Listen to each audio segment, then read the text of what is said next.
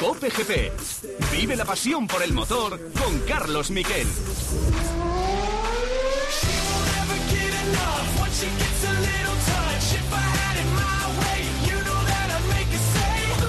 Hola, ¿qué tal? Buenas tardes, bienvenidos a Cope GP. Ha sido un fin de semana intensísimo, tanto en lo fuera, en lo que está fuera de las carreras, es decir, en el ambiente que se vivió en Miami, una nómina de famosos espectacular, mucho público en las gradas, 80.000 personas, mucha expectación en la, ciudad estadounidense. Yo creo que en lo que es mediático puramente en Estados Unidos se ha pasado con nota. Miami va a estar aquí durante 10 años. En lo deportivo, la carrera llegó a ser un poco más gris que otras carreras que hemos vivido. También eh, había lagunas de seguridad. A mí me gusta menos famoseo y más seguridad en pista, menos famoseo y más acción en, en el circuito y sobre todo más seguridad y no solo empeñarnos en las joyas que llevan los pilotos, que también se las tienen que quitar, que por cierto dice, dice Luis Hamilton que no se las va a quitar, que al menos no se va a quitar la arandela que tiene en la nariz, que eso va a tener una exención para todo el año y que ha hablado con el presidente de la FIA, pero sin embargo había una protección donde Carlos Sainz se hizo mucho daño, eh, esa muro, ese muro de hormigón contra el que se estrelló en la jornada del viernes le provocó un problema en el cuello. Algunas fuentes me hablaban de incluso un principio del 15. El caso es que estaba con el cuello dolorido, a pesar de que su fisio eh, Rupert intentó arreglárselo en la vuelta 5, desde la vuelta 5 de carrera las cosas iban mal, pero sin embargo, podio. Tres carreras acabadas con Ferrari este año, tres podios para Carlos Sainz. No bueno podio en Fórmula 1. Esto es retomar otra vez el camino después de los fallitos que ha tenido, de esos problemas que ha tenido tanto en Australia, Imola e incluso en este fin de semana. Vuelve al podio, llega ahora a Barcelona. Enseguida os resumimos lo que, lo que ha pasado este fin de semana en los titulares.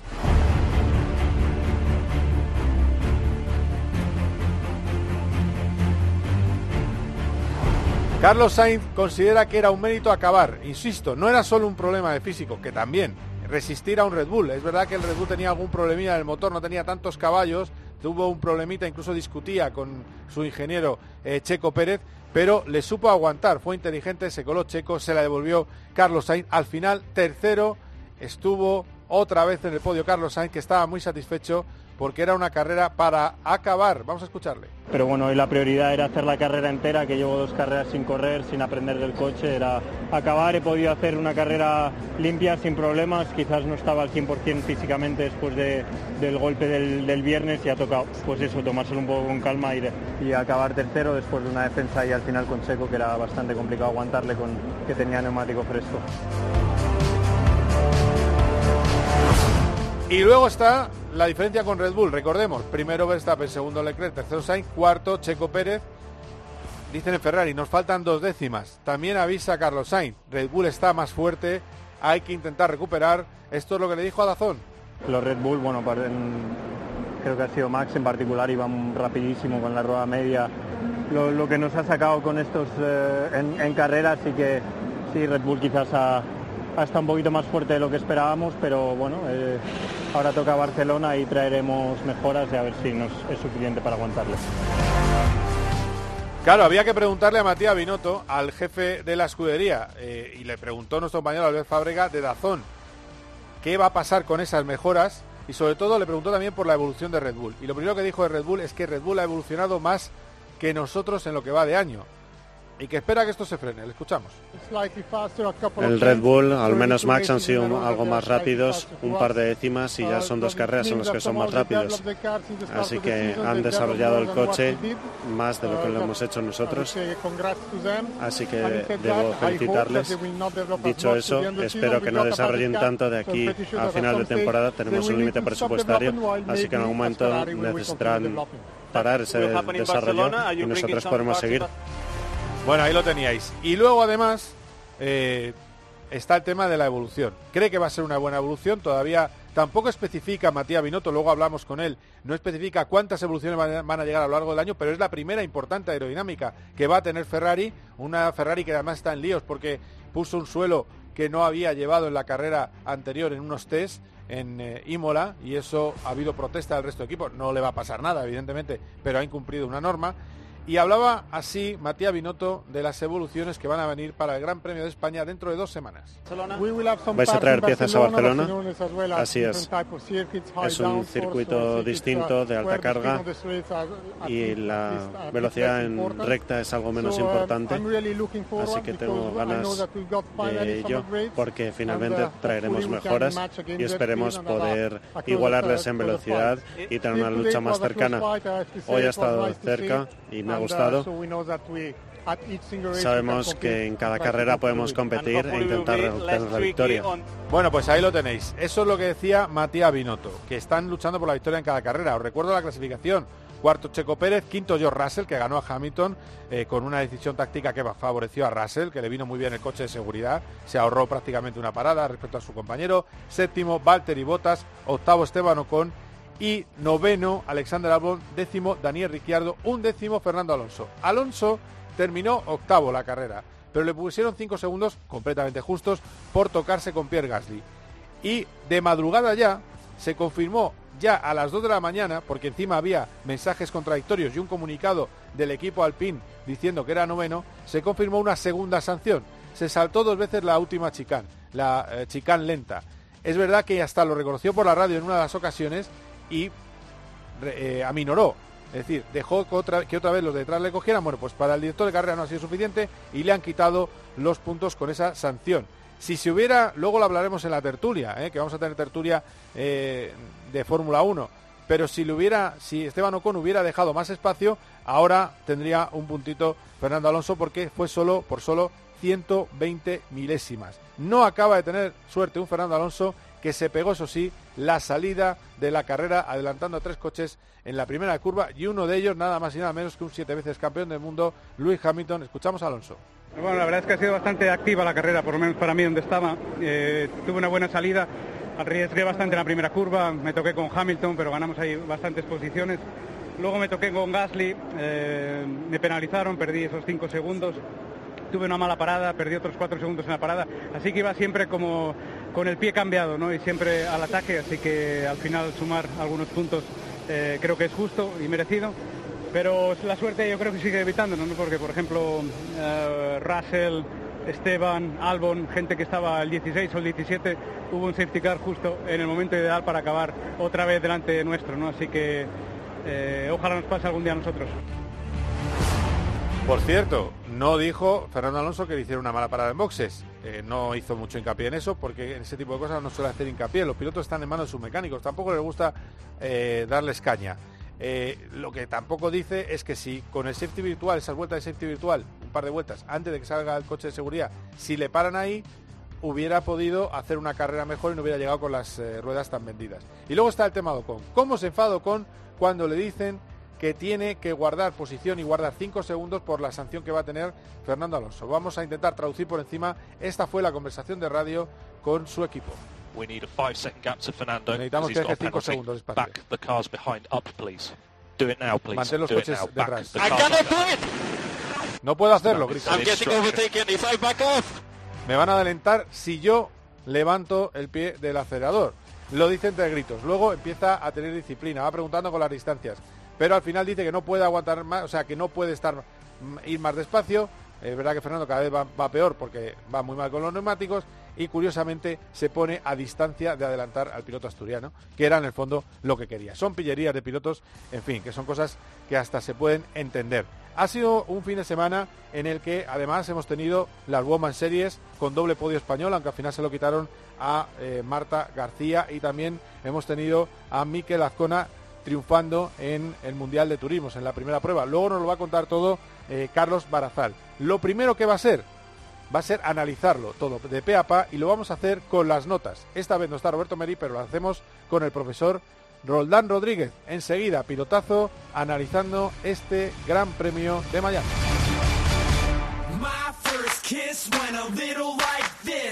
Cope GP. Vive la pasión por el motor con Carlos Miquel. Paco González, Pepe Domingo Castaño y Manolo Lama lo dan todo. Bueno, que está la gente temblando. En el deporte. ¡Gol, gol, gol! en el entretenimiento, en la información. 0-0 los dos campos y falta peligrosa Paco González, Pepe Domingo Castaño y Manolo Lama. Tiempo de juego. Los número uno del deporte.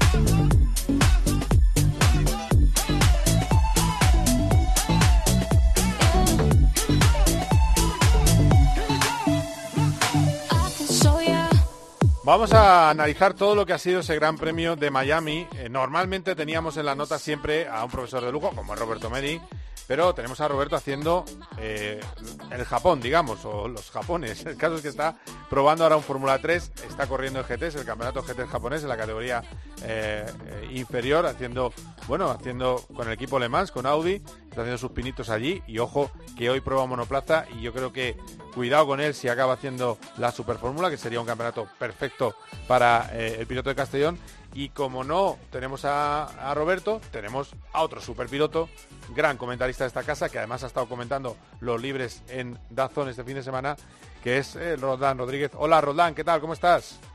Hola Carlos, pues muy bien, hombre. Todo en orden, la verdad. Profesor Rodríguez, ¿eh? O profesor Roldán, bueno, profesor Rodríguez yo creo. Vale, bueno, eh, está bien. Em, vamos con lo fuerte, ¿no? Porque, bueno, primero de, todo vamos con la sintonía robótica, vamos con las notas de Roldán Rodríguez.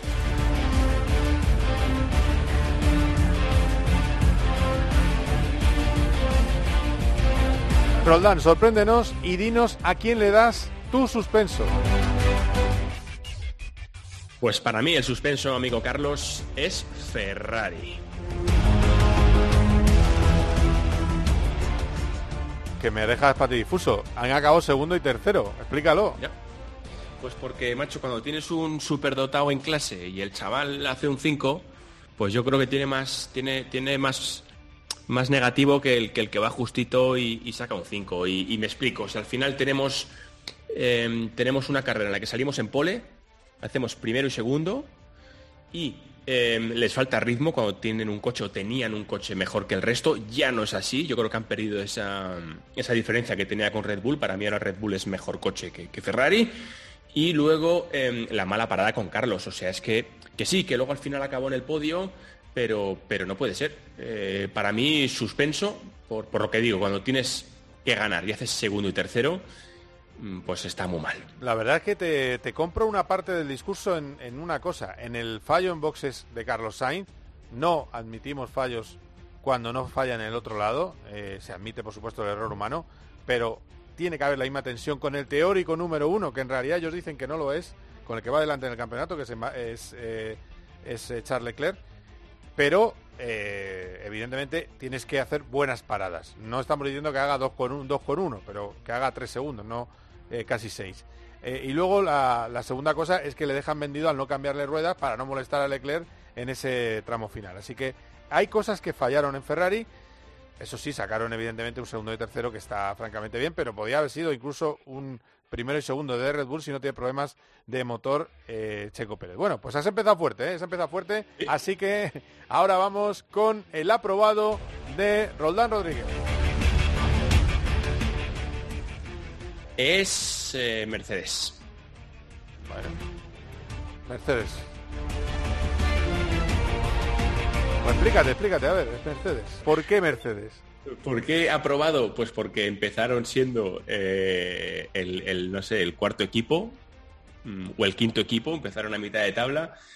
Hemos, estamos en un circuito en el que sí que se toca hay menos, menos bouncing, menos movimiento aquí en final de recta, porque estás eh, solo la recta de la, de la, frenada de la 17, pero es una frenada fuerte, no, no es como la 10-11, por ejemplo, de Australia, ¿no? Entonces sí que es cierto que el circuito tenía un poquito menos de bouncing, pero, pero están ahí. Eh, han sabido aprovechar primero la parada con, con Russell, pues aguantar esa estrategia. Luego Hamilton perdió en la salida, lo recuperó. Y hicieron em, quinto y sexto, que realmente es el tercer equipo. Siguen en el campeonato mm, bastante potable, con opciones si es, que dan un salto adelante en cuanto a prestaciones. Y creo que es un aprobado con nota viniendo de donde vienen, que por eso es un poquito viniendo de donde vienen a Ferrari le suspendo. Ganó Russell a Hamilton, no se infortuna, con suerte, porque efectivamente le, tocó el coche de seguridad, pero fue curioso que antes de parar a Russell le dijeron a Hamilton si quería parar a, cambiar ruedas, dijo que no, le hicieron caso, pero después se arrepintió y dijo, esta estrategia me va mal, chicos.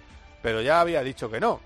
Y pararon a Russell y al final Russell pasa a Hamilton con rueda más eh, fresca. Así que otra vez Russell por delante, que por cierto recordemos que Russell en el campeonato está cuarto y tenemos a Luis Hamilton sexto, es decir, que está por delante en el Mundial. Bueno, lo, he recordado antes en los eh, titulares.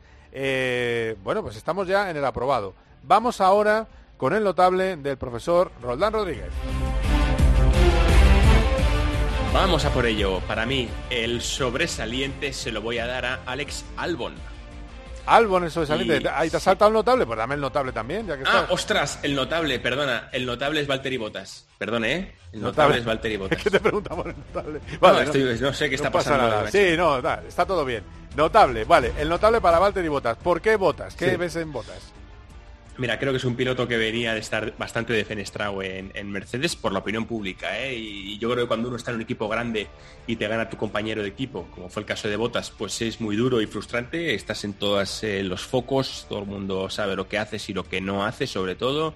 Y es un, es un sitio complicado, ¿no? Ahí Botas sufrió, sin embargo, le doy un notable porque más allá del pequeño error que le costó, pues quizás las dos posiciones con los Mercedes o una de ellas, Em, creo que ha retomado muy bien. No es un sobresaliente porque su compañero de equipo, pues em, yo creo que tampoco se lo está poniendo demasiado difícil para estar por delante. Porque el Wang Yusu, que es un tío más de carrera de fondo que, tener ahí un punch en quali y demás.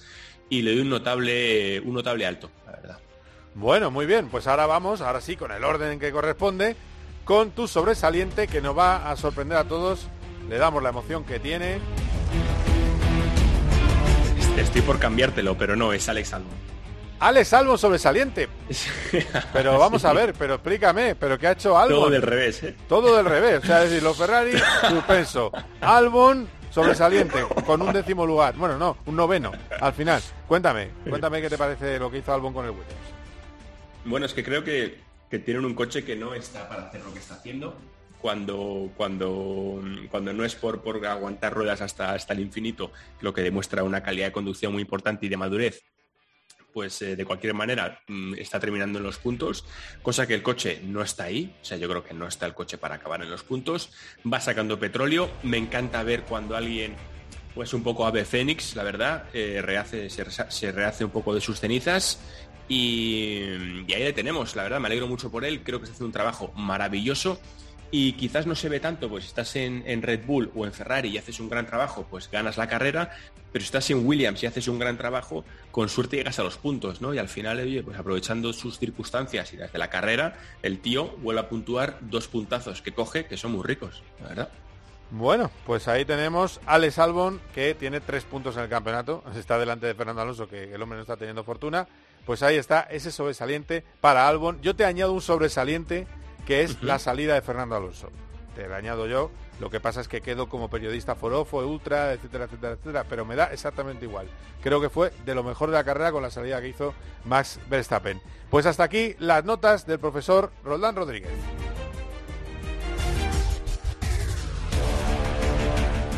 Vamos a preguntarte, porque enseguida se va a sumar otra persona a esta tertulia, te voy a preguntar por qué te ha parecido Miami, eh, Roldán.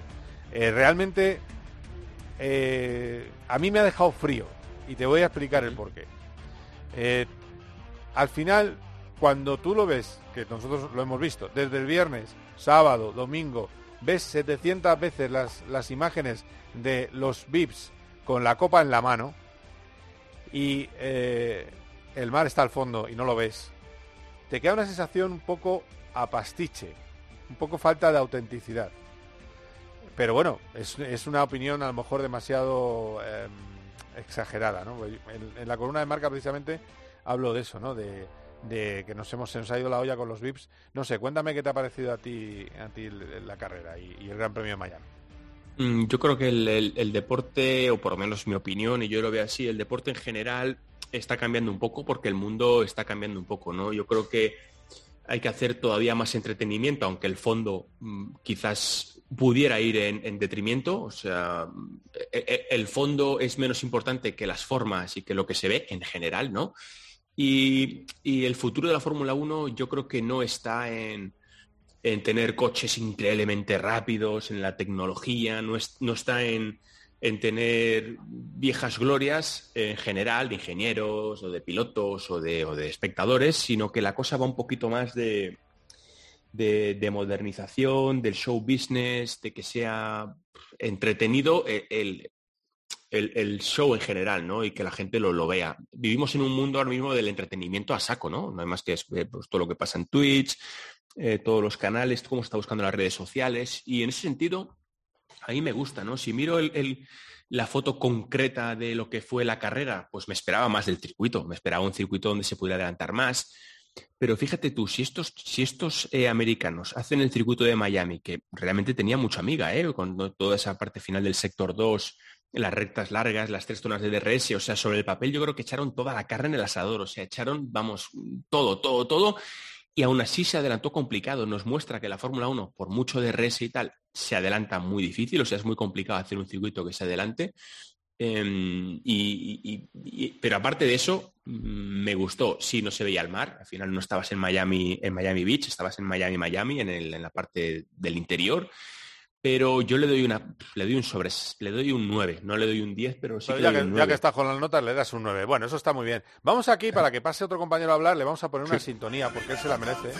Aquí está, Miami me lo confirmó. Vamos a darle un poco de ritmo a esto.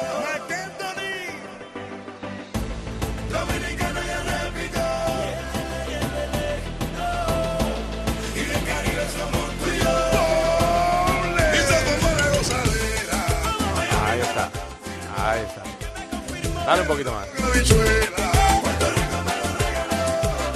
Bueno, pues eh, como experto en baile que es, tenemos aquí a Marco Canseco, Diario Marca. Hola, ¿qué tal, Marco? ¿Cómo estás? Muy buenas, ¿qué tal? ¿Cómo estás? A ti te va mucho este, eh, la caderita, caderita, ¿eh? Yo sí quiero, si quiero ver Miami me veo un CSI con Horatio Key. No me hace falta la carrera de ayer porque no se veía, era un parking, podía ser Miami o Milwaukee, o sea, no bueno, cartón piedra, asfalto malo, no se tomaron ningún interés en ver si iba a funcionar o no.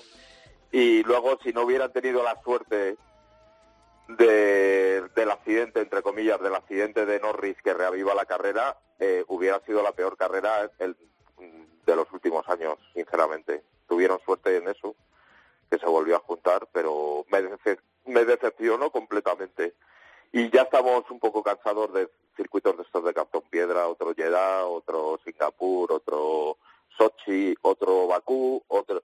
Son todos, al final, son todos prácticamente iguales. No tienen esencia, no tienen una curva reconocible, no tienen nada de nada, no tienen nada de lo que es la Fórmula 1. Pero bueno, eh, lo comparas, en, yo que sé, la carrera de Silverstone del año pasado, por ejemplo.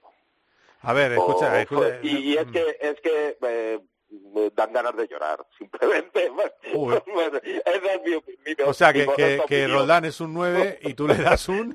un menos uno. Un 1 por ser generoso. Bueno, pues nada.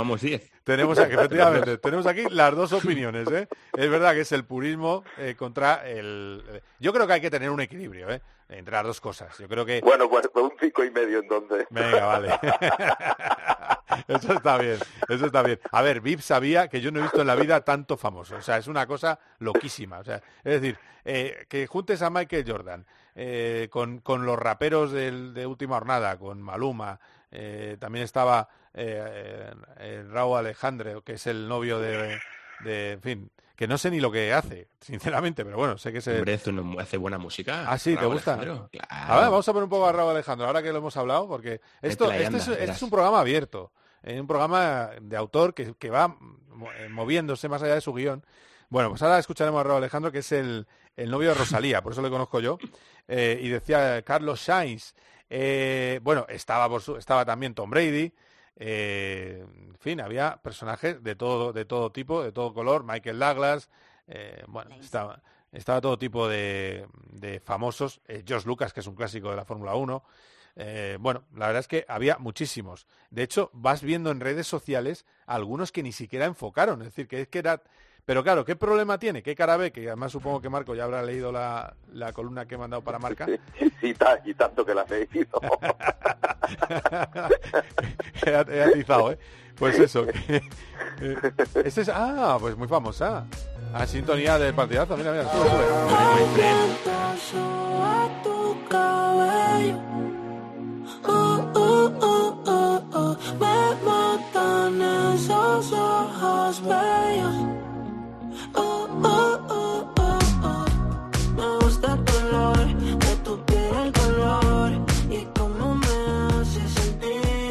Bueno, eh, vale, está, está bien, ya, o sea, ya, ya está bien, digo.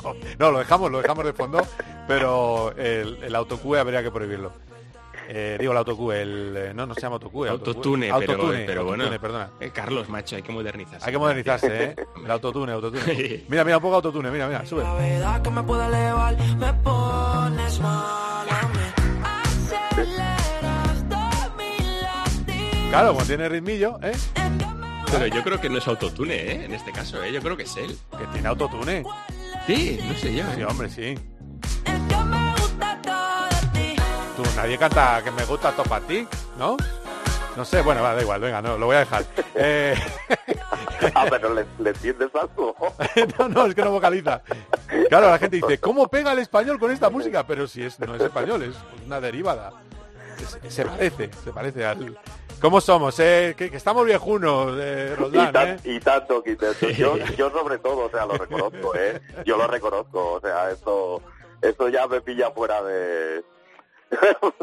A ver, no, yo cuando, eh, cuando pongo la tele me interesa ver una buena carrera y no no eso a gente bebiendo copas en un en una en unos barcos artificiales metidos allí en un cartón piedras que no no me, me gusta porque se lo pasan bien y está bien que se lo pasen bien. Mm. pero yo en mi casa no es lo que quiero ver. Ya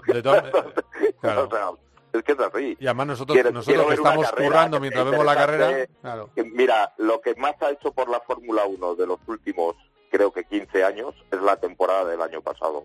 La lucha en la pista entre Hamilton y Verstappen. Eso le ha dado una vida a la Fórmula 1 que no puede dar ningún espectáculo, ningún montaje, ninguna fiesta y eso es lo que de verdad estaba esperando la gente y lo encontró el año pasado. De todas maneras, sí, que, sí que hubo cosas, el, el, circuito, mm, que es un poco artificial, evidentemente, eh, ojo, eh, que es mucho mejor que lo que había en Las Vegas en el año 80, ¿eh? Sí, es que aquí allí ponían unos unos guardarrailes y era el, eh, era la calle, era la calle, y había asfalto nuevo. Era el aparcamiento, sí, sí. La calle, la calle. Sí, sí. Era, era, el parking tal cual, del, César Palas, sin nada, con ese asfalto de parking guarreado. Por eso tiene ese infausto recuerdo. Em, hay, que, hay que reconocer de todas maneras que la carrera, a pesar de que el trazado es rarito, eh, tuvo cosas que le hizo difícil, por las que fue difícil la temperatura.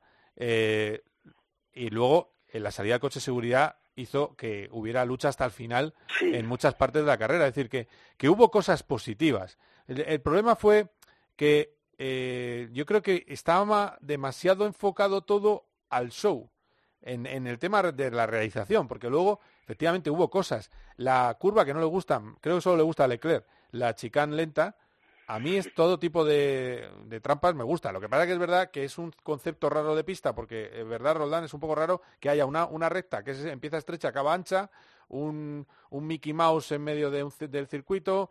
Eh, es una mezcla rara, es un poco eh, raro. Pero bueno, eh, yo creo que... Sí, sí, no, raro es. No, raro es, esa parte es, es muy rara, pero fíjate, es muy difícil ver en todo el mundial, por lo menos es, para mí es difícil ver una curva en la que un Fórmula 1 le cueste entrar. O sea, es que ni en Mónaco. En Mónaco tú entras en todas las curvas con un F1 y el coche gira y no te pega, no te pega muchos sustos. Y, para mí esa, esa cosa que hicieron entre la curva 13, 14 y, luego la 15 a la derecha ya, me parece, me parece guay porque realmente tenía mucha dificultad. Vimos dos accidentes allí. Eh, porque dices, bueno, es muy lento y, y, tiene un poco de escapatoria. Bueno, pues que salirse allí era accidente seguro era un poco raro, pero me gusta conceptualmente por eso, porque yo no recuerdo ver en todo el Mundial una curva en la que cueste tanto meter el coche y aparentemente no tenía nada, ¿no? Simplemente era estrecha, llegabas un poco desde la izquierda, o sea, de otra curva izquierda y tal. O sea, en ese sentido,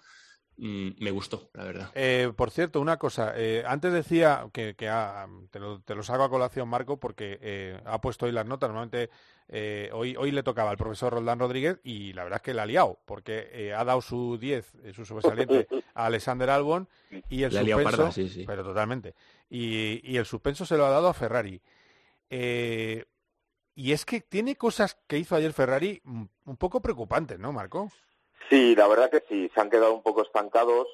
Tienen ese piñón fijo que, en el que no, que lo han tenido desde hace muchos años, en el que no responden a la a la eventualidad, a, la, a lo que pasa en la carrera, mientras que en, Red Bull te, buscan una estrategia diferenciada por si suena la flauta.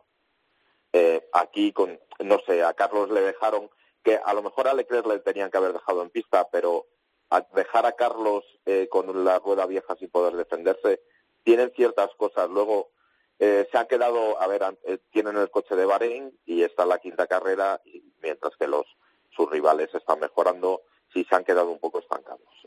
Bueno, otra cosa más. ¿Qué os parece la sanción a Fernando Alonso? Las dos sanciones a Fernando Alonso. La primera está clara, es que la segunda no llega a verse. Ya. La, primera está clara, no llega a tener el coche ni paralelo y, y sí, puede que cierre Gasly, pero es que no había sitio por donde pasar y se puede. Yo cuando la vi aquí estaba en la redacción con mucha gente y dije que me temo que son cinco segundos y lo dije de inmediato. Sí, yo, yo la verdad, eh, por cierto, yo en la retransmisión eh, dije que eh, no era para tanto. Traducción de cuando yo digo no es para tanto es eh, que hay que sancionarle, ¿vale? O sea, porque sí, para que yo diga no es para tanto, eh, ese es el juego. Yo decía, no, que no es para tanto, para mí también me, me pareció sanción. La segunda no se ve, es verdad que Fernando levanta, por el viendo los tiempos, levanta después de que, de que se cuela en, la curva, que se asalta, levanta, vuelve a, a, pegarse a Mick Schumacher, pero bueno, da la sensación de que como lo hizo dos veces, pues una le iban a empapelar sí o sí.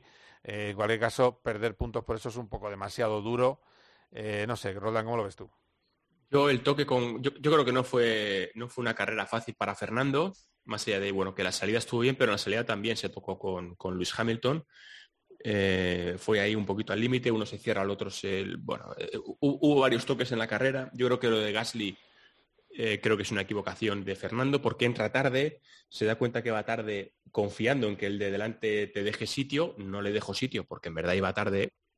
Fernando clava freno delantero derecho, o sea, yo creo que ahí se equivoca, cinco segundos me parece justo. Y, mm, o sea, que en ese sentido me parece justo. Y normalmente Fernando en las carreras le vemos que siempre en, en todos los líos sale un poquito beneficiado, porque es, él es así, en el sentido de que es el más listo y todo encuentra siempre la manera de, sacar un poco, de, que sume, de que cualquier problema que hay por ahí eh, a él le sume. Y sin embargo ayer yo creo que fue un poco atrapullado, un poco la carrera entre lo de la salida con el toquecín, que bueno, que no pasó nada ni uno ni otro, pero ahí está. Luego Gasly, luego el tema de saltarse la, curva, eh, me parece bien la penalización, la verdad. Ya, ya, bueno. Eh, lo que pasa es que fíjate, fíjate tú el trabajo tan cutre con perdón, que hizo Ocon, que por 100 milésimas han perdido un puntito. ¿eh? Sí, es, que, es que es verdad que, Esteban empieza a hablar, luego después del sonido polémico que hemos puesto antes, eh, no sé si lo podemos recuperar para que lo escuchéis, eh, le, le, piden a Ocon que deje pasar, que intente mantener distancias para que no pierda posición Fernando Alonso. Tenía cinco segundos de sanción por lo de Gasly y así podía haber conservado el puesto en los puntos. Dice que no, fin, esta fue la, la conversación de radio. Os traigo aquí el extracto. We need a five second gap to Fernando because he's got a penalty. Back the cars behind up, please. Do it now, detrás. please. Do it now. Back. I cannot do it. Esteban, it's, I'm getting overtaken. If I back off. No puedo hacerlo, grita. No puedo hacerlo. Me adelantarán si levanto. A gritos. ¿Qué hizo? Que efectivamente al final obedeció, pero poco. ¿Por qué? Porque llega un momento que dice, no, no puedo ir más lento, no puedo ir más lento. Claro, Fernando tiene las ruedas muy viejas, cada vez va más despacio, y él se va acercando, como quiero que quiere la cosa, para acabar por delante. Él se va metiendo en zona de 5 segundos y arrastrando a los demás. Eh, no sé, es decir, eso parece pillería de compañero de equipo que al final obedece, pero regulín. Resulta que, recordemos, este señor que al cual apreciamos mucho, ¿eh? que es un piloto estupendo y un chaval magnífico, ganó una carrera porque Fernando Alonso tuvo 12 vueltas detrás a Luis Hamilton. Hay que recordarlo cuando el club de los poetas muertos se enfada cuando le dan estos mensajes a, Ocon. Que si le deja pasar en la primera a, Hamilton, eh, gana la carrera por 20 segundos, seguramente. Efectivamente.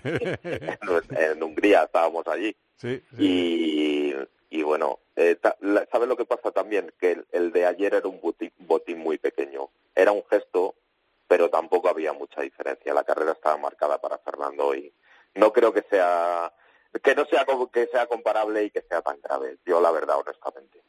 A ver. Yo creo que ahí, bueno, eh, eh, toma el, camino más fácil, ¿no? Ocon, o sea, Ocon toma el camino más fácil. Tú en ese momento, efectivamente, pues puedes decidir hacértelo la difícil o, la fácil. Buena excusa tenía para elegir la fácil, ¿eh? O sea que, pero bueno, yo creo que ahí en ese caso Fernando hubiera hecho caso al equipo. No me cabe ninguna duda.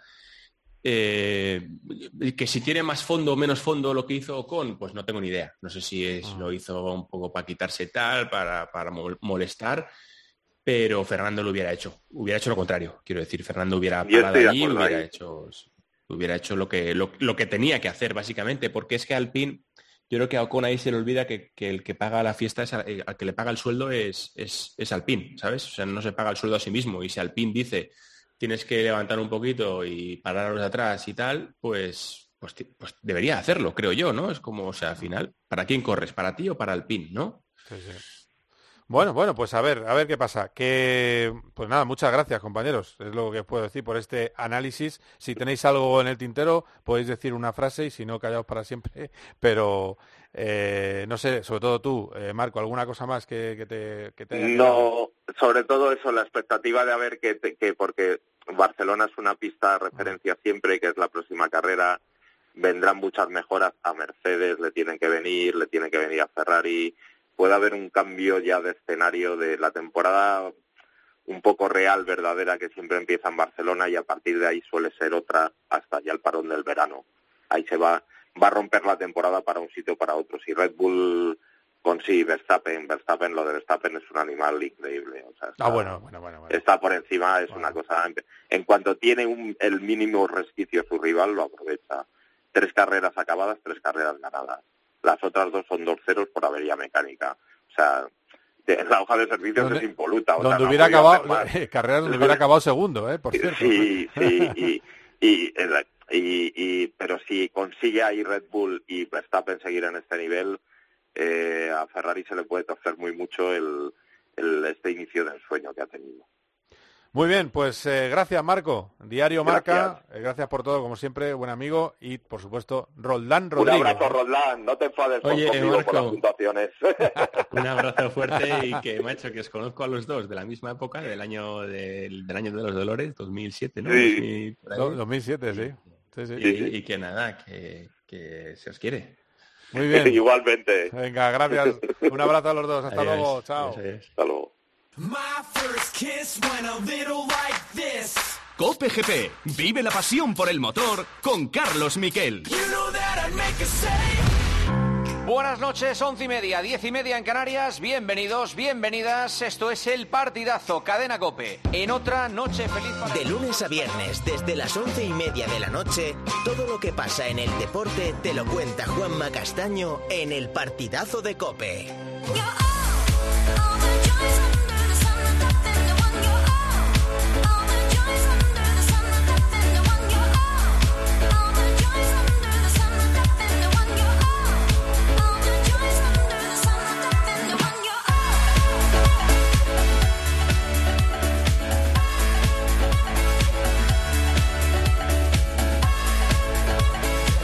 Hace unos días, bueno, hace una semana concretamente, terminábamos de grabar este podcast, este programa de radio, y a eso de la media hora de terminar de grabar el programa, le comunicaban a todo el equipo Suzuki que estaba en los test de Jerez que no iban a seguir en el Mundial de MotoGP. Que yo no llego a ver el comunicado oficial de Suzuki de todas maneras todavía, pero el hecho es que no van a seguir el año que viene en el Mundial de eh, MotoGP. Es un terremoto porque quedan dos pilotos libres y dos pilotos de categoría, Ale Rins, Joan Mir, y también hay mucha gente con su trabajo eh, en juego que se queda sin trabajo para la temporada que viene.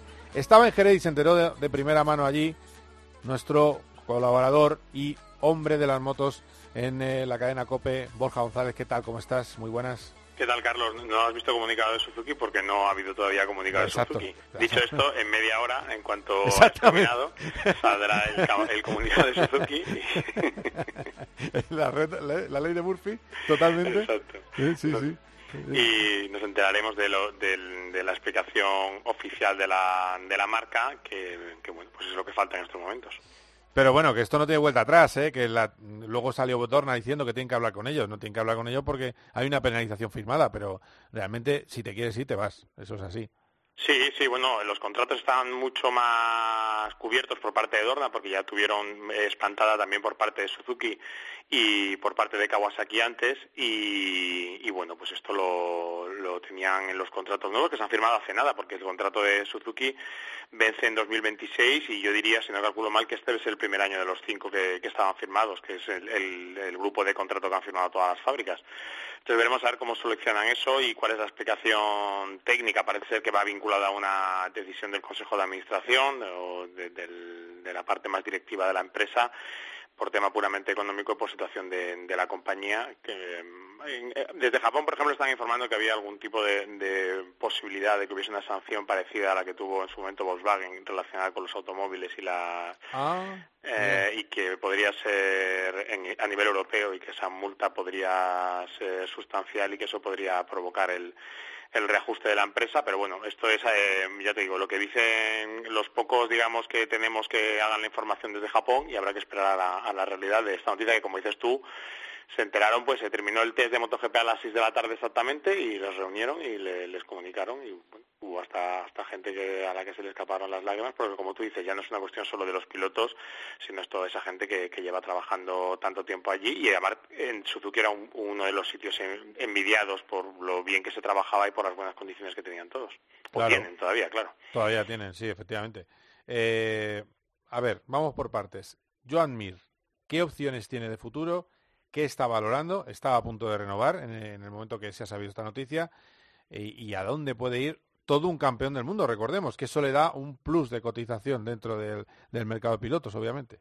Mira, te voy a decir, hay mucha especulación y poca realidad. Eh, de hecho, incluso ha habido, ha habido informaciones de, medios tan teóricamente serios como la Gacheta de los Sport que hablaban de, que a, Paul Espargaro le habían comunicado en Onda que no iba a continuar y que el sitio le iba a ocupar Joan Mir, que es una cosa eh, totalmente falsa en dicha no solo por, por el lado de Paul Espargaro, sino también por el lado de Joan Mir y por el lado de Ale Rins. Y sé que va a haber reuniones este fin de semana que va a ser muy intenso en ese sentido, por parte de todo el mundo, porque está movido mucho el, mercado de pilotos por esas dos piezas que han quedado sueltas mm. y ahora habrá que ver cómo reajustan las fábricas. Evidentemente, eh, un piloto de la valía de Mir, campeón del mundo y con la edad que tiene, pues la especulación más obvia es situarle o bien donde te he dicho o bien en, un equipo como Yamaha oficial, eh, como compañero de Cuartararo. Pero todo esto es puramente especulativo y hasta donde yo sé las reuniones de, de su manera van a comenzar esta semana misma en, en Francia y ahí también un poco dependiendo de, las intenciones de las fábricas, de las pretensiones también del piloto y de cómo se pueda encajar eso, pues se, verá hacia dónde puede ir Joan y también en el caso evidentemente de, de Ale Rins, en un año en el que todos los pilotos están pendientes de renovar contrato, excepto cuatro, excepto Brad Binder que tiene el contrato eh, como el de Mar Márquez eh, hasta 2024, el con KTM, Mar con, Honda y luego Morbidelli que tenía ahí un salto de contrato un poco extraño porque él, tenía un contrato con la fábrica, con Yamaha. No quiere decir que en, el, que en el asiento de fábrica hasta incluyendo la temporada que viene, la 2023, que va un poco, digamos, descolgado del resto de contratos, y el cuarto hombre que tiene el contrato firmado es eh, Peco Bañaya, que lo renovó esta temporada a inicio de años y de año y tiene ya los dos años, el 2023 y 2024, asegurados con Ducati. Bueno, bueno, pues a ver qué pasa con eso, porque evidentemente también te digo, hay un problema, claro. Si tú no estás en Suzuki, cuando tú estabas con Suzuki, esto es como todo, o el, dicho, ¿no? el hombre casado, la mujer casada, pues eh, tiene más cotización, ¿no? Pues eh, eh, al final, y si no me voy a meter en charcos, ¿has visto cómo... sí, no, no, no, pero mm, sé, sé por dónde vas. Es decir, es verdad que ahora el poder de negociación de los pilotos, que ha bajado, porque tengo que decirlo, ha bajado después de la, de la crisis, ha bajado en, en la parte de cuantía económica, eh, pues ahora se reduce todavía porque las fábricas y, los equipos satélites tienen más, más bazas con las que jugar e incluso pues en su momento se hablaba de la si renovaba o no renovaba Cuartararo y la opción más eh, clara que se lucubró como posibilidad de que con la que él pudiese digamos jugar para, para mantener o elevar su caché en Yamaha era Suzuki. Evidentemente pues esa baza por ejemplo a Cuartararo se le acaba y, su poder de negociación con Yamaha pues se, se reduce también eh, aunque todos damos por hecho que el piloto francés renovará con, su actual marca. Claro, claro, efectivamente. Es decir, claro, es que salpica a todos. Es decir, que es que Guardararo va a tener que renovar y van a tener que tener un caché más bajo los pilotos de Suzuki. Al final, porque no tienen tienen menos opciones que las que tenían estando, eh, bueno, pues eso, con, con, Suzuki llamando a su puerta, pues ahora tendrían menos eh, posibilidades. Esa es, la, esa es la realidad. Bueno, vamos a ver cómo queda esto. Eh, la otra cuestión de, de estos días es una imagen que, a mí, que, por supuesto tú tienes que decir lo que, lo que puedas decir, y por eso como es una persona inteligente te pregunto. A mí me preocupó una imagen al final de la carrera de Jerez cuando tiró los guantes Mar Márquez. Bueno, dos, dos cosas, dos detalles te voy a decir. Uno, Márquez tira a la gente con la izquierda, quiere decir que ese brazo derecho no está bien, porque tira los guantes con la izquierda. Quiere evitar cualquier latigazo o problema en el brazo. Y luego, la otra fue el comentario que le hizo Santi Hernández. Eh, hacía tiempo que no hacías una salvada. Es decir, que a pesar de que no lo quiere hablar, me tengo la sensación de que no está todavía bien de sus problemas fuera de, la vista eh, los problemas del hombro Mar Márquez. Sí, bueno, a ver, él, también te digo, él no lo, no lo esconde, ¿eh? porque fue una imagen que, que vimos todos y, fue una, una, imagen por la que se le, se le preguntó y bueno, pues él reconoció que no tiene el brazo como para... O sea, de hecho, dijo en broma, es que no llego con el derecho. Entonces, eh, bueno, pues el, a la pregunta esa, que iba un poco dirigida si era para, porque no podía o por si, si que simplemente quería preservar de cualquier susto el lanzamiento con, como dices tú, con el brazo malo, pues él dijo que, que con el derecho pues no llegaría todavía, es decir, que todavía la, la fuerza plena no la tiene Mark en el brazo y él lo sabe, eso evidentemente pues no le ayuda, no le ayuda ni eso, mm. ni le ayuda eh, la moto, ni debe ayudarle pues el, el bueno, aunque no lo parecía, también te digo, ¿eh? te voy a decir que, tampoco le, le, ayuda mucho la asunción de riesgos viendo lo que pasó en Indonesia, pero hemos visto que, que al final pues eso, de eso suele pasar bastante. y la salvada pues para él fue una buena señal, porque al final no deja de ser un, estilo Mar Márquez, ser capaz de salvar la, la, caída en ese momento, en esa última curva de Jerez, que fue justo cuando le adelantó Alex Espargaró, de hecho les adelantó a los dos, tanto él como a Miller, y él pudo, pudo, mantener esa posición. Y luego incluso también en la conversación con Santi Hernández al final de la carrera, pues le, aplaudían en el box y él decía que, quería que ese quería el podio. Bueno, eh, digamos es, una mezcla ¿no? de sensaciones, un poco la ambición la mantiene, las capacidades, digamos, para hacer cosas como la salvada las mantiene, pero esa parte del brazo, sin esconderlo demasiado, pues ya él, reconoce que, todavía no tiene, no tiene la, la fuerza. Lo que pasa que bueno, al final entiendo que también él es capaz de adaptar su pilotaje a, esa circunstancia física. Bueno, un poco lo que vimos en Moto2, por ejemplo, con Aaron Canet, eh, que, durante el fin de semana comentaba que tenía que aprender a pilotar con un brazo y con, y con las piernas. Bueno, pues un poco los pilotos saben cómo hacerlo y, él, pues un poco debe, debe ir por ese camino. También es cierto, ¿eh? y un poco para no generar ningún tipo de, de alarma o algo parecido, él ha dicho ya desde el principio, ha reconocido que lo más positivo del inicio del año es que no le duele cuando termina la carrera ni cuando corre la carrera. Ya no es como antes que necesitaba dos o tres días para recuperarse. Bueno, entiendo que eso quiere decir que, hay una parte que está recuperada, pero es obvio que el, no tener fuerza para hacer el lanzamiento con el brazo derecho pues es, algo que también va vinculado al, estado de ese, de ese hombro que veremos a ver cuánto, cuánto le limita. De momento, la duda que tenemos es cuánto limita el brazo, cuánto limita la moto. Y él, eh, hay que decirlo, se centra más en, hablar del límite de la moto que, de un posible límite físico. Lo de la moto es, un misterio sin resolver. Eh, sí, un, misterio, sí, porque es una cosa que, ni siquiera los pilotos, digamos, tienen una, explicación clara. Eh, es verdad que, ha sido que está siendo un año un poco extraño y que eh, la moto se ha probado en unos circuitos, lo hablamos otro día, no en otros. las condiciones han sido un tanto raras en muchas carreras. La carrera del otro día, por ejemplo, que tú dijiste que, que había sido un poco rollo, la de Jerez, no como la de la Fórmula 1 de Miami. Eh... la, tenía, la tenía guardadita. No, se, me, ha pasado por la cabeza porque ayer me tragué entera la, carrera y tengo que decir que si no, si no es porque están corriendo dentro de, una ratonera, habría terminado tal y como estaba porque aquello no se movía, que era un poco lo que pasó el otro día en, en MotoGP. Entonces no sabemos tampoco si el límite aparte de la moto estaba también pues el que el otro día eh, que terminó como en un como en un como en un trenecito que casi no no cambió ni la parrilla de hecho los tres primeros fueron los tres primeros de la primera línea de, salida. Pero vamos a ver si el problema es escúchame No, no, no vengas a la defensiva, si el argumento venía No, no, pero es que como lo has tirado... Comprobar, comprobar exactamente, con poder comprobar exactamente qué es lo que le pasa a la Honda ah, después de que eso, que el trabajo, por ejemplo, en Portugal, que fue el primer circuito de los que ellos consideraban normal, fue extraño porque solo tuvieron 20 minutos en seco y luego se tiraron directamente a la carrera, una, probablemente la moto más nueva o más cambiada de la parrilla, pues eh, eso puede afectarles. Eh, el test de Jerez del lunes les vino bien para probar cosas, y eh, bueno, pues nos tendremos que agarrar, digamos, a las siguientes carreras para comprobar la realidad. La primera este fin de semana en Le Mans sobre el papel con buen tiempo, aunque tú ya sabes que esto es una cosa lo que pongan las previsiones y otra cosa lo que pasa en Francia, mm. bueno, o en esa parte de Francia, mm. y luego ya Muyelo y Barcelona, que también eh, verán exactamente la, realidad, porque también creíamos que la Yamaha era un pestiño y, el otro día pues se la jugó hasta, la, hasta el final mm, cuartado con Bañaya y en, y en Portugal les arrasó. Eh, solo un apunte, nada más. Eh, sé que no lo vas a dejar. el, apunte simplemente es el siguiente. Eh, sois vosotros los que en las motos se adelanta sin cesar y durante siglos, mm, no siglos, pero durante años, ha presumido la, el motero, es que lo divertido son las motos que se adelantan. Bueno, pero tú me reconocerás también que en cuanto puedes, en, encuentras una, te, lanzas ahí como, lo, como los toros saliendo. No, no, no, pero, pero además a mí, a mí no me disgustó la carrera, ¿eh? Es que, el, que yo... A mí, a, mí sí, porque me pareció un poco monótona y las luchas fueron al final luchas que no se concluyeron, quitando la parte de Mark. Porque se llama aire sucio al final, Borja, es un tema técnico. El aire sucio, que es producto de, de poner tanta aerodinámica, te recalienta todo, te castiga las ruedas, te, fastidia todo. Y eso... es, por, eso por lo que se va a limitar la, electrónica, que ya sé la, electrónica, la, aerodinámica, se intenta limitar. no sabía que se va a limitar. Y se va, a limitar sobre todo mucho en los nuevos dispositivos que utilizan desde hace un año, del, esto que se llama el whole shot device, que es eso que hace que la moto baje.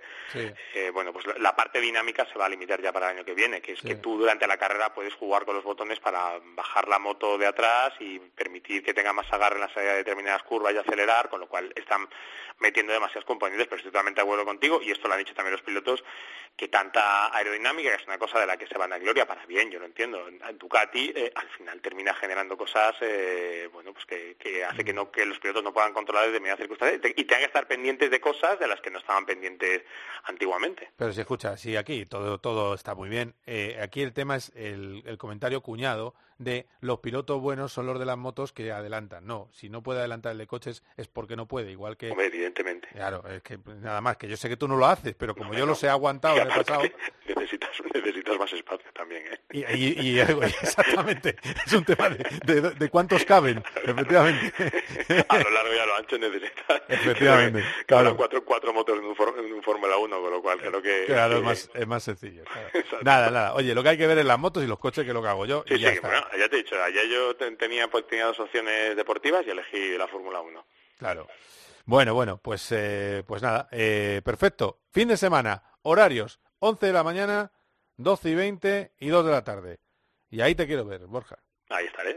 Pasado mañana me voy para allá y, a ver qué es lo que está pasando, que lo que también tenemos que quedarnos pues es eh, con esto que, tenemos ahora mismo, que también, también pasa en parte de la Fórmula 1, esa igualdad en las clasificaciones y tenemos pues una general muy apretada con Cuartararo, que teóricamente es el favorito en Francia, con siete puntos de ventaja solo sobre Alex Espargaró y todavía mucha gente metida en la posibilidad de, pelear por el título. Este es el, último circuito de los tres que dijo Cuartararo en los que necesitaba sacar muchos puntos para luego lo que se temía que pudiese perder en las siguientes carreras. Bueno, pues eh, a ver qué saca el francés y si los demás son capaces de meterle un bocado, porque ahora, por ejemplo, le ha aparecido un rival que estaba tapado a principio de año como Bañaya, que, que voló en Jerez y a ver, bueno, que son capaces de hacer la sonda y a ver qué hacen las la Suzuki y qué, eh, que los pilotos no les afectará, pero bueno, un poco que qué espíritu tienen un equipo que va a llegar bastante tocado anímicamente a la siguiente carrera. Esa es otra que hay que ver, efectivamente. Gracias, Borja. Un abrazo. Un abrazo, Carlos. Bueno, pues quedaos porque eh, va a entrar con una música. Ahí está. Vamos a dejarla correr.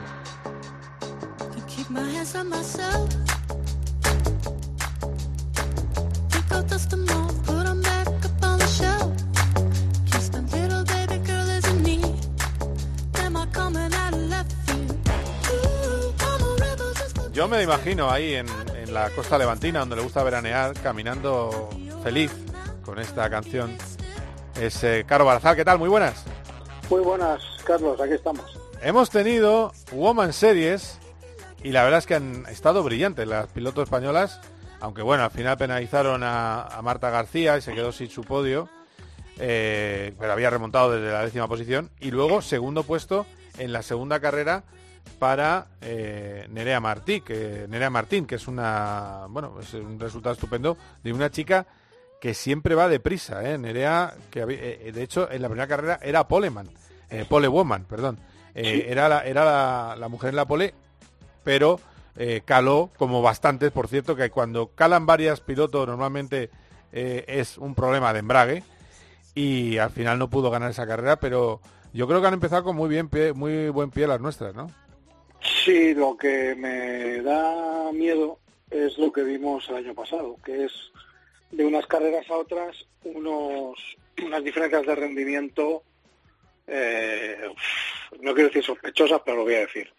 Entonces eh, eh, es que es que es así. El año pasado fue fue incomprensible.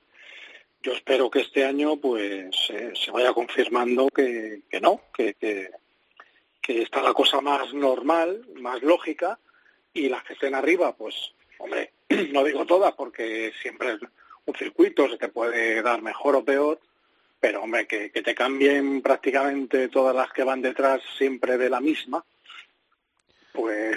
hombre, ¿qué quieres que te digas? Eh, a mí no me da muy buena espina este campeonato, nunca me la ha dado, de todas maneras. De todas maneras, es verdad que Chadwick tiene eh, domina con mano de hierro el campeonato. Claro. Eh, que al final subió al podio por ese problema de esa sanción a, Marta.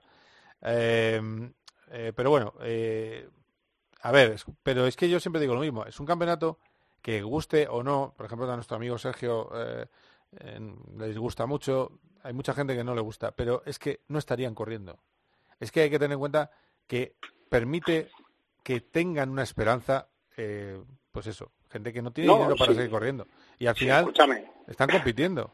Ya, ya, ya, pero sí, sí, el tema es que Chadwick ha estado corriendo campeonatos de Fórmula 4 y, es que ni mitad de parrilla. Que decir, es que el problema de estas cosas, y es que es otro tema, no, me quiero desviar a eso, pero es que si no hay nivel, no hay nivel.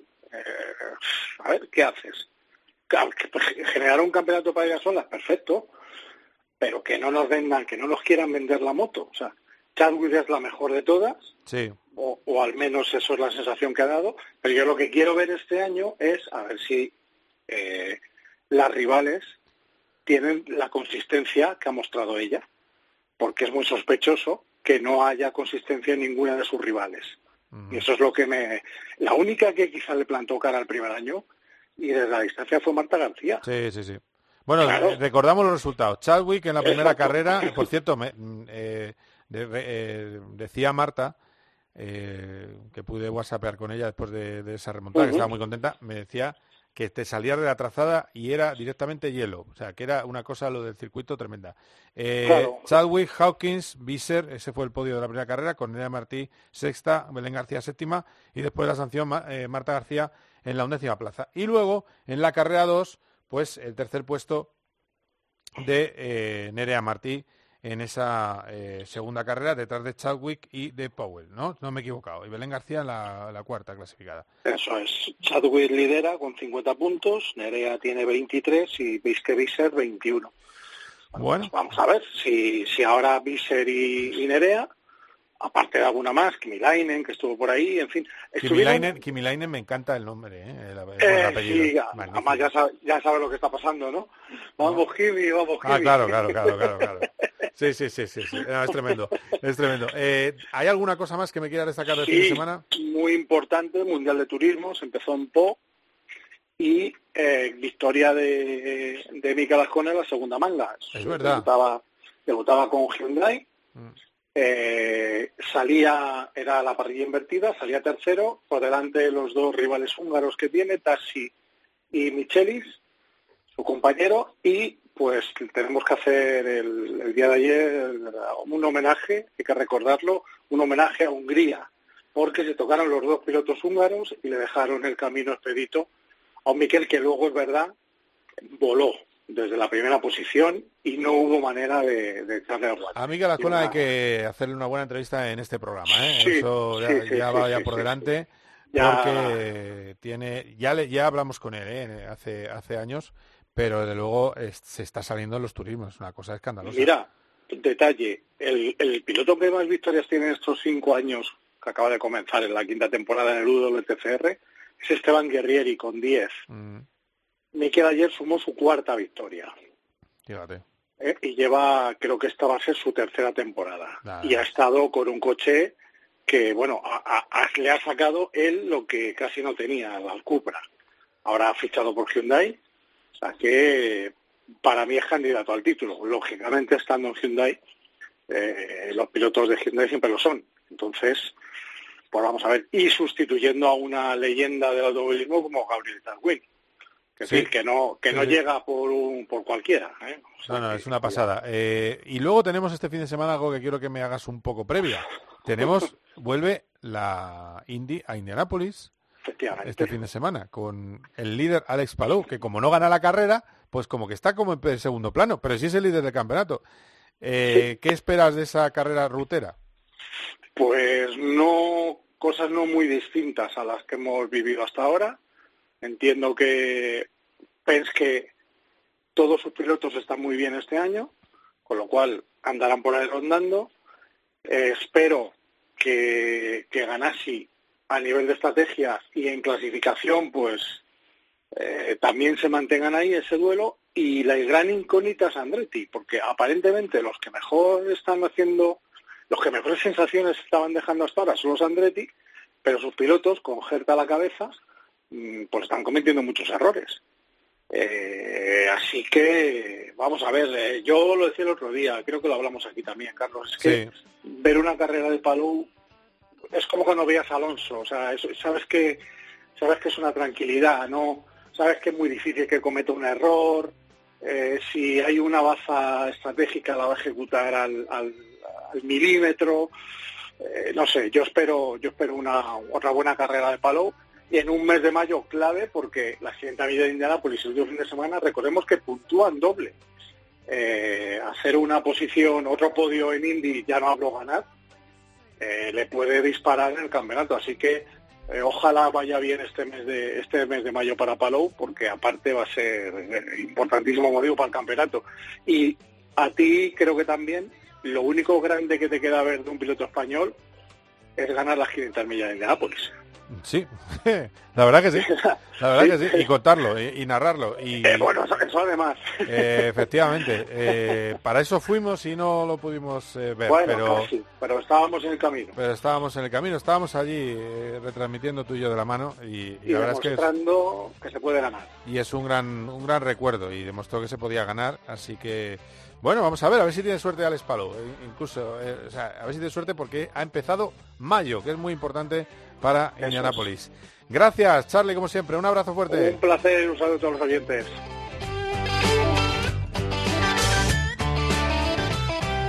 Bueno, pues hasta aquí COPGP. Ha sido un auténtico placer. No sabéis lo que disfruto haciendo este programa.